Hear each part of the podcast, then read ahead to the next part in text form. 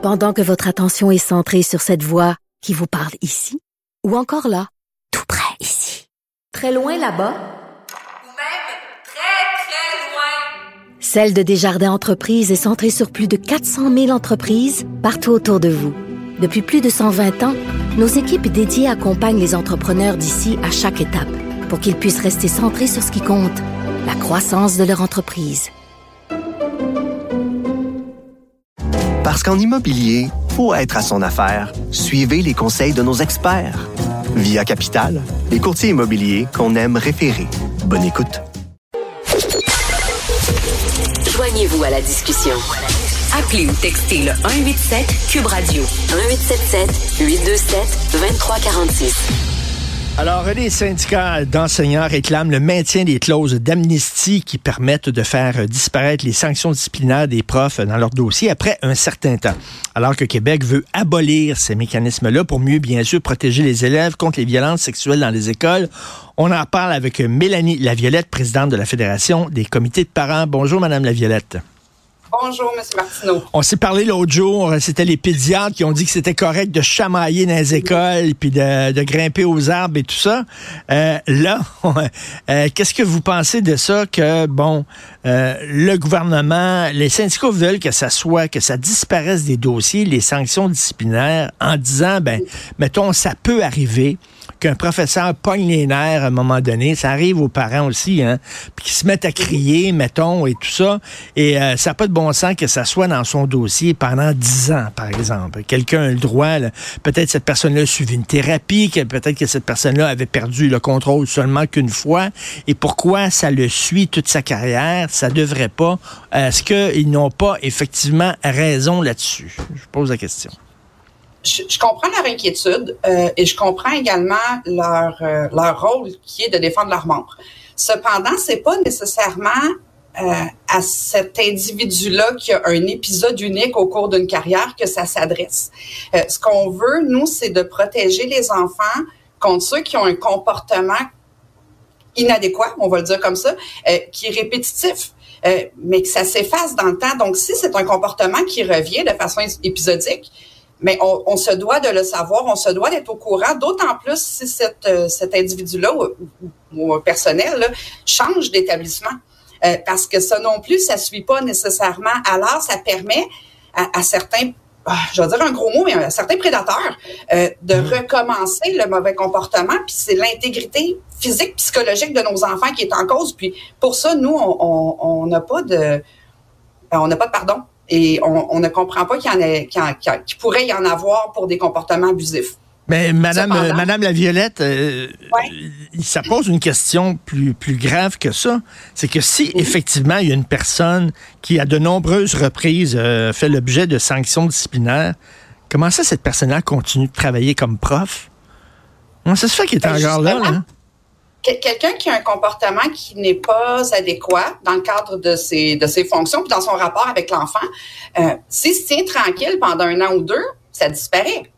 Donc, il y, a, la liberté de recommencer. Et c'est ça qui nous dérange, nous, parce qu'il n'y a pas d'historique sur ce qui se passe. J'ai appris également euh, au cours des derniers jours que euh, les, lorsqu'un enseignant change de centre de service scolaire ou un employé, je dis les enseignants, mais un employé euh, des, écoles change de service scolaire, ben, ça lui revient à lui de dévoiler ses antécédents professionnels. Alors, s'il ne dit pas, on le sait pas. Fait c'est un peu ça qui dérange, je dirais. Et c'est vraiment cet enjeu-là qu'on voulait mettre de l'avant, nous, en demandant au ministre euh, d'abolir cette clause d'amnistie. Écoutez, ça, ça, ouvre la porte. Là. Il, y a, aussi cette nouvelle-là, la proposition euh, du député de Québec solidaire, Alexandre Leduc, qui dit on devrait permettre aux syndicats de ne plus défendre l'indéfendable. Parce que là, actuellement, au Québec, le syndicat doit défendre ses membres. Ça fait partie de sa mission quoi que le membre ait fait, même s'il a fait, il a posé des gestes épouvantables, le syndicat doit le défendre. Et c'est pour ça qu'on se retrouve des fois avec des gens qui devraient plus enseigner, puis qui ont été défendus par leur syndicat. Et là, M. Boulet, euh, ministre du Travail, qui dit oui, effectivement, on est prêt à, on est prêt à faire ça. Parce que euh, c'est bizarre quand même qu'un syndicat doive défendre un professeur qui, à répétition, est pas correct avec, les enfants. Euh, vous en pensez quoi de ça? Ben, je trouve que c'est une c'est une avenue qui pourrait être euh, très intéressante et à envisager effectivement. Euh, je comprends que le syndicat a l'obligation de défendre ses membres. J'ai entendu des syndicats dire on n'est pas tenu de défendre l'indéfendable, mais ça vient après un jugement, que ce soit du tribunal administratif Ben oui. du travail ou un jugement judiciaire. Alors, ben, tant qu'à moi, il est un peu trop tard rendu là. Euh, le, le côté pervers de ça également, c'est que ça ça empêche certains membres du corps professoral ou du, personnel école d'avoir envie de dénoncer également parce que parfois ça Mm. se retourne contre eux. Alors, euh, je crois que c'est important de, proto- de protéger ceux qui sont prêts à dénoncer des comportements qui sont inadéquats ou même dangereux envers certains élèves, euh, qu'on parle aux violences à caractère sexuel entre autres, euh, et de leur permettre de s'exprimer librement puis d'avoir eux aussi le soutien de leur syndicat dans une dans, dans- dans une situation comme celle-là. Ce qu'on comprend pas, c'est que pendant la grève, on l'a vu, les syndicats euh, de professeurs disaient, nous autres, on fait la grève pas seulement pour nos membres, pas seulement pour qu'ils soient mieux payés, pas seulement parce que on veut qu'il y ait moins d'élèves par classe et tout ça, c'est pour l'ensemble de la population. On pense à vous, on pense aux enfants, on pense, bon, mais quand ils disent, nous autres, après un certain temps, on veut que ça soit enlevé du dossier, que, que la personne a fait l'objet d'une mesure disciplinaire, ben ils pensent pas aux parents. Ils pensent pas aux enfants. Ils, ils agissent comme une corporation. J'avoue avoir été un peu déçue de leur position. Pas surprise, mais déçue. Parce que c'est dans, leur mandat, en fait, de, de, devoir défendre ça. Mais euh, je pensais peut-être naïvement que pour la protection des enfants, pour leur bien-être, pour leur, leur, permettre de se développer à leur plein potentiel, puis d'évoluer dans un environnement qui est sain pour eux, euh, qu'il y aurait eu consensus là-dessus. Mais... Euh, mais c'est ça. Et en fait, il y, a eu, il y a eu consensus de pas mal tous les acteurs du milieu, excepté peut-être eux. Là. Mais Madame la Violette, là, euh, les syndicats disent oui, mais vous savez, euh, mettons euh, un professeur pogne les nerfs une fois, commence à crier une fois, c'est arrivé il y a dix ans. Et euh, s'il change d'école, ben là on va voir dans son dossier, puis on voudra pas, on voudra pas l'embaucher. À un moment donné, là, la personne à l'école va ben ils ont un jugement. Là. À un moment donné, ils vont lire le dossier puis ils vont dire bon, à crier une fois, c'est il y a dix ans. Veut dire, ça les empêchera pas de l'embaucher, s'il vous plaît. Là. Je, je, te- je suis d'accord avec vous là-dessus, puis je l'ai Oui. mentionné en commission parlementaire également, que les gens ont du jugement, ont du discernement aussi. Tout le monde l'échappe une fois, ça arrive à n'importe qui. Euh, mais en même temps, le côté peut-être intéressant que ça peut avoir de garder cette, cette trace-là, aussi minime soit-elle, c'est que ça nous permet d'avoir un filet de sûreté autour de cet individu-là. Et si on sent qu'il commence à être fébrile ou, ou impatient ou moins... euh, moins en forme. Je m'exprime mal ce matin, mais bon, Ouais. euh, ben, ça nous permet d'y offrir l'aide qu'il a besoin. Ça Ben nous oui. permet de lui donner un filet de sécurité aussi avant que ça dégénère. Il n'y a, pas juste un côté négatif à garder un- ça. On le fait avec nos employés aussi. Les programmes d'aide aux employés existent ça. Ça, ça s'applique à eux également. Je pense que je pense que ça peut être bon. Puis en même temps, on demandait nous aussi le code d'éthique, ce qui va permettre. euh, ben, le code d'éthique est inclus là, mais on, on, on le demande également à l'ensemble des gens qui gravitent autour de nos enfants, parce que ça va leur dire noir sur blanc, ben voici le comportement attendu. Alors euh, ça, ça va donner probablement de la prévention qui, qui, va aider euh, à gérer tout ça, puis aider nos enfants surtout à bien évoluer. Puis là, ils disent, oui, mais c'est la vie privée. Je, je comprends la vie privée. Moi, je trouve que c'est pousser les droits et libertés un peu trop loin. là. Tu sais, c'est bien beau la vie privée de vos membres, mais la sécurité des enfants, aussi, il me semble que, tu sais, euh, entre deux droits comme ça, il me semble que la sécurité des enfants, c'est un petit peu plus important que la vie privée d'un membre. C'est c'est- c'est un choix à faire comme société, mais effectivement, je pense que la protection de nos enfants devrait, devrait être ce qui prime. Avant toute chose, avant des lourdeurs administratives, avant de la paperasse à gérer, avant, Ouais. avant, avant le ressenti. Nos enfants, c'est ce qu'on a de plus beau, c'est ce qu'on a de plus précieux et c'est ce qu'on a de plus vulnérable aussi. Donc, euh, on, on se doit comme société de se mettre ensemble pour les, pour les aider, les protéger. C'est pour, pour moi, c'est une évidence. Puis je le mentionnais en disant, j'arrive même pas à croire qu'on doive avoir ce débat-là. Ça devrait déjà être dans les normes. Ça devrait déjà faire partie de nos mœurs sans qu'on ait besoin de passer une loi là-dessus. Mais je, je l'appuie puis je suis très contente de ce dépôt de loi-là. Ben moi aussi, et euh, je partage le mot que vous avez dit, déçu. Je suis déçu de la part des syndicats parce qu'on les a appuyés pendant pendant la grève. Hein? Puis quand ils disaient là, euh, on pense à vous, c'est pour le c'est pour le, bien-être de la collectivité en général qu'on fait ça. Puis on était d'accord avec eux.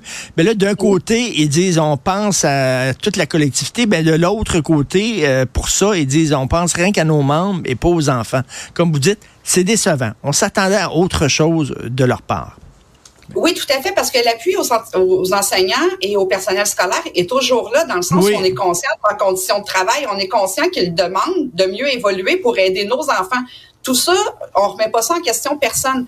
Mais là, on parle vraiment de les protéger contre des abus pas juste d'une mauvaise qualité d'apprentissage ou d'une mauvaise qualité d'éducation, mais vraiment des abus. Et la nuance, elle est importante à faire.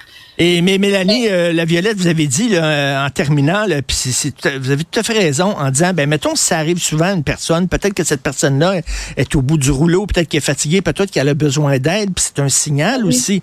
Et, euh, et on voit que s'il y a de plus en plus de professeurs, mettons, qui font l'objet de mesures disciplinaires, ben là on va dire, ah, il y a un problème, peut-être qu'il y a trop de colo dans les classes, peut-être qu'effectivement on est en train d'épuiser nos professeurs, mais on a besoin de ces données-là. Si on les efface ces données-là, on ne peut pas savoir s'il y a des problèmes. Oui, oui, tout à fait. Je suis d'accord avec vous. Je pense que c'est l'ensemble du réseau qui doit être revu. Puis, on demande aussi, euh, dans notre mémoire, on a demandé qu'il y ait un, genre de, gabarit ou un guide. Quels sont les comportements qui sont inacceptables pour mm. justement aider les gestionnaires à savoir, ben, qu'est-ce qu'on doit mm. sanctionner, sur quoi on doit faire attention, puis quelqu'un qui perd patience une journée, là, ça arrive. Je repense à l'épisode à la télé de Michel Charette qui vire un bureau de bord. C'est très drôle. Mais, on, arrive tous à ce stade-là à un moment donné dans notre, dans notre carrière. Dans une journée au bureau, ça se passe. C'est juste qu'il y a des tout petits là, qui sont impactés par ça.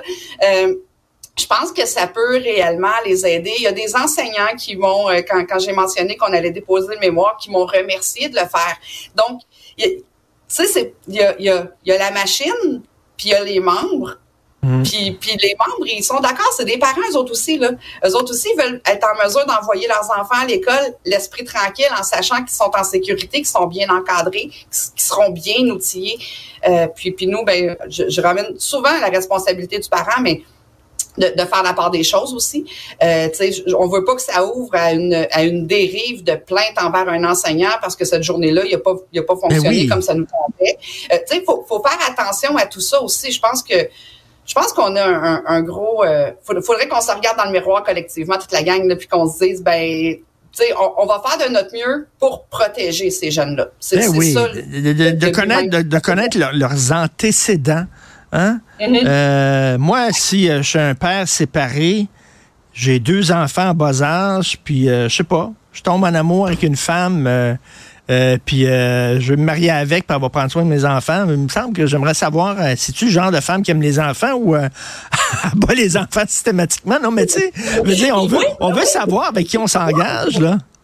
Ben, exactement, tout à fait. Puis c'est la raison pour laquelle on veut que ça s'étende à ben, la clause d'amnistie, mais au niveau des antécédents, euh, autant les antécédents judiciaires que les antécédents de comportement, à toute personne qui vont être en contact avec nos enfants. On parle des chauffeurs d'autobus, on parle des, des, des, gens à la cafétéria, on parle des parents bénévoles aussi. Je dois montrer pas de blanche, moi, quand je vais à l'école pour accompagner pendant une sortie scolaire. Mais c'est tout à fait mmh. logique. Mmh. Puis les gens qui n'ont rien à se reprocher, puis qui n'en ont pas de problème de comportement ou de, de, de, de, de déviance ou peu importe, ben la clause d'amnistie, elle va rien changer dans leur vie. Ça, ne les impacte pas jamais. Exactement. Merci beaucoup. Toujours un plaisir de vous parler, Mélanie Laviolette, présidente de la Fédération des comités de parents. Bonne journée, bon week-end. Merci beaucoup. Bonne journée aussi.